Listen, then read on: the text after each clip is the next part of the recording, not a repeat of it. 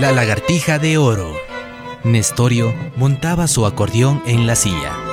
Se preparaba para descansar en su casa después de haber pasado un largo tiempo afuera. Un hombre había llegado a su casa esperando encontrarlo, pues bien, sabía que Nestorio deambulaba de pueblo en pueblo tocando música para compartirla con toda la gente. Don Nestorio, don Nestorio, gritaba el hombre afuera de la casa sin que nadie dé respuesta. Don Nestorio, le tengo un trabajito, insistía desde afuera el hombre. Ya salgo, hombre, ya salgo. ¡Qué bestia! Uno apenas llega y ya la gente viene a molestar. ¿Qué trabajito dices que me tienes? dijo Nestorio abriendo un poco la puerta. Es que usted no se imagina, don Nestorio. Le hechizaron a mi hija. La han convertido en una lagartija, dijo el visitante, ahora con un acento nervioso. Ele caracho, ¿y cómo se supone que puedo ayudarle yo con eso? Vaya, vaya, donde un doctor. A mí no me venga con esas cosas, que yo nada tengo que ver, expresó don Nestorio un tanto molesto. No, don Nestorio, esto no se trata de cosas de ciencia ni de doctores. Esto se trata de magia y de la luna, que se enojó por nosotros. ¿La luna? Preguntó don Nestorio. Sale de aquí, no me vengas con tus cosas de magia. Yo no trabajo ni toco mi acordeón si no es por unas moneditas. Pero sí le voy a pagar, nadie ha dicho que no. Lo único que le pido es que le dedique un sereno a la luna. Eso sí, desde el monte más grande de todos. En una noche donde la lunita esté completita, completita. Si vos me pagas yo no tengo ningún lío. Le podría tocar un sereno hasta un zapato. Claro, maestro, faltaría más. Lo único que le voy a pedir es que sea puntual ese día.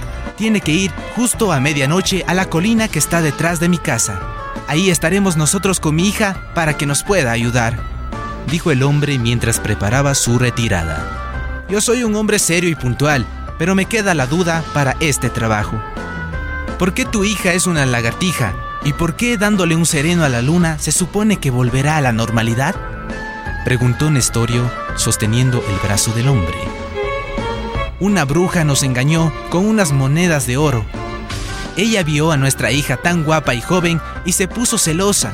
Un día esta mujer llamó a mi hija para que la ayudara en un asunto de la casa y como ella siempre fue bonita, se fue a ayudarle. Cuando recibió el pago, venía contento a enseñarnos las moneditas de oro. Pero no contaba con que la bruja había maldecido las monedas. Justo cuando atravesó la puerta de la casa, se escuchó un estrépito. Salimos a ver qué había sucedido y ahí estaba una lagartija grandota junto a las monedas. No toques las monedas, dijo mi mujer enseguida. Es una brujería. Estas señoras lo que hacen es encantar a las chicas para robarles toda su juventud y belleza y así poder vivir más tiempo. Hay que bañarle en la próxima luna llena mientras se le ofrece una pieza musical. Solo la Blanquita nos va a poder ayudar me explicaba. Es por eso que vine. Por sus servicios, maestro. No hay mejor músico aquí en el valle que usted.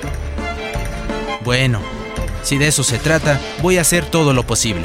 No le aseguro que se rompa el hechizo, pero voy a tocar como nunca antes lo he hecho. Ahora, si no le molesta, me retiro a descansar. Recién llego de un largo viaje y extrañaba mucho mi hogar, dijo don Nestorio despidiéndose del hombre. El camino estaba lleno de árboles de eucalipto y nogales.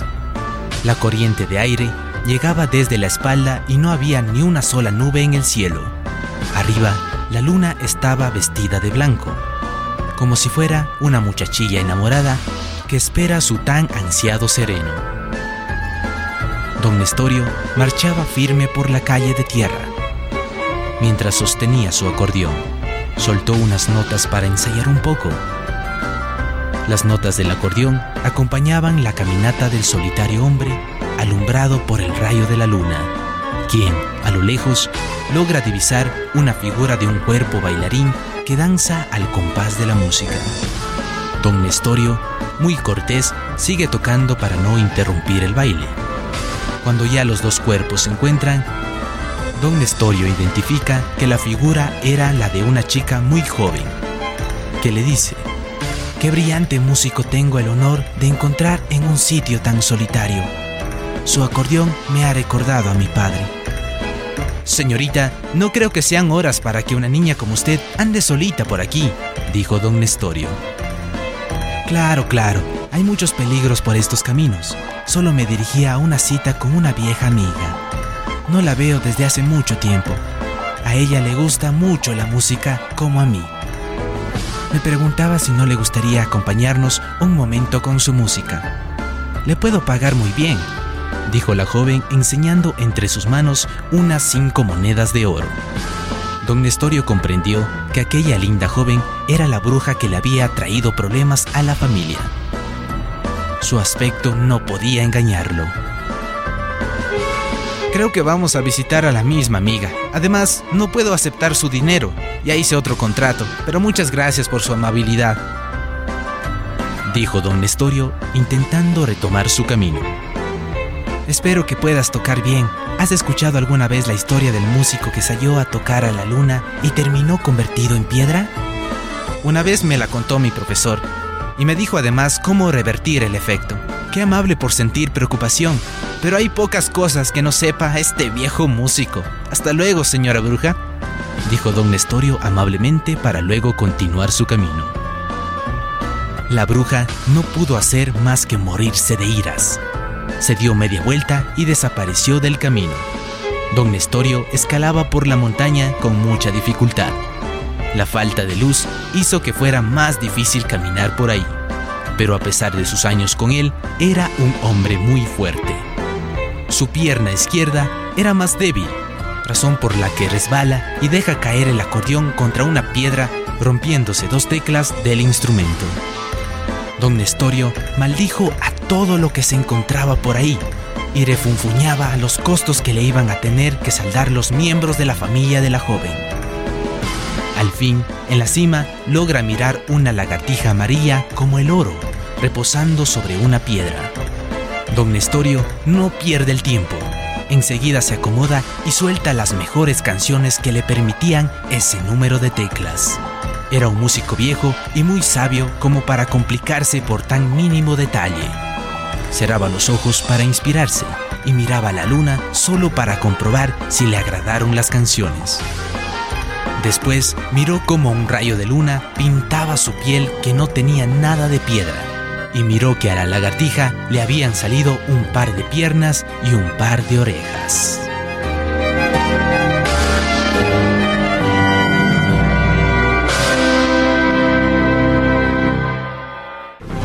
En las narraciones de memorias parroquiales rurales, Santiago Paute, Ilenia Pérgola, Carolina Mora, Lucio Ochoa, con la producción de Radio UDA y la Universidad de la SUAY.